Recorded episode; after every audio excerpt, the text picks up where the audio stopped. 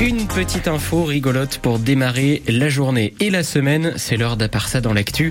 Aujourd'hui, Emeline Ferry, on parle d'une famille pas comme les autres. Une famille originaire du nord de la France, dans les Hauts-de-France. La famille Desfontaines-Maès. C'est une très grande famille, une très, très, très grande famille. Ouais, vous allez voir, elle vient d'organiser une cousinade avec plus de 800 participants. Waouh D'après le, le, journal 20 minutes, c'est probablement la plus grande cousinade de France. 825 personnes réunies dimanche dernier près de Lille. Vous imaginez quand même Bon, il y avait 3000 invités. Hein. Il y en a pas mal qui sont pas venus. Le plus jeune participant, il avait à peine 10 jours. La plus âgée, elle en avait 80, 97 ans.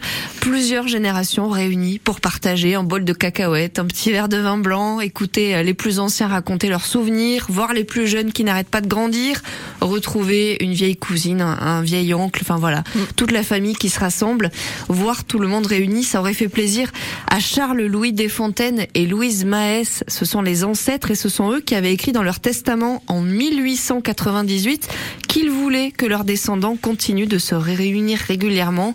Et voilà, 125 ans plus tard, ça donne toujours des jolis moments en famille, mais quand même une sacrée organisation, vous vous en doutez c'est quasiment de l'ordre professionnel. Il y a un comité familial, une association, 22 personnes qui sont en charge de ça. Ils ont carrément créé un site internet super bien fait. Ah bon, il faut des codes hein, pour se connecter, donc j'ai pas réussi à y aller. Pour réussir à inviter tout le monde, il y a un arbre généalogique très détaillé, un fichier avec les contacts de tout le monde qui est régulièrement mis à jour. Et là, en quelques jours, seulement après cette cousinade 2023, il pense déjà à la prochaine, parce que c'est comme la Coupe du Monde de foot, c'est tous les quatre ans, et ça demande quasiment autant d'organisation. Rendez-vous donc en 2027. Et si jamais ils ne savent pas encore où ils vont se retrouver, bah nous on a des idées pour eux. Venez donc en Berry, enfin. Bah oui. Bah oui. Parce que figurez-vous que ce matin, en farfouillant sur internet, je suis tombée sur un article sur le site de Berry Province, l'agence de promotion mmh. touristique de l'Indre et du Cher, qui a préparé une liste qui tombe à pic 10 endroits parfaits pour préparer une cousinade. Allez, je vous lis. Le Berry est aux cousinades ce que le bord de mer est aux juilletistes. C'est la terre d'accueil idéale pour réunir sa famille venue des quatre coins du pays. C'est vrai que c'est central, le Berry. Il y a donc quelques idées de gîtes qui sont proposées.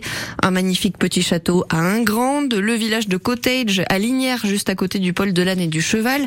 Il y a le château du Bois Renault, par exemple, à Busancé. Plein d'idées. Voilà. Si vous avez des réunions familiales à organiser, vous savez où le faire en Berry. C'est quand même impressionnant, plus de 800 participants, c'est incroyable. C'est gigantesque. Mais... Oh, là là, ça me. Je pense qu'ils n'ont pas pu tous discuter ensemble.